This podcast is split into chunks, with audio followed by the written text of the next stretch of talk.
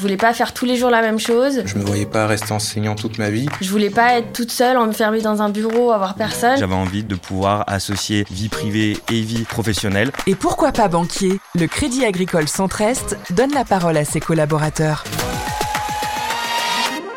Recrutement, carrière, évolution, les collaborateurs du Crédit Agricole Centre-Est racontent leur parcours professionnel et personnel. Il y a eu des moments compliqués, euh...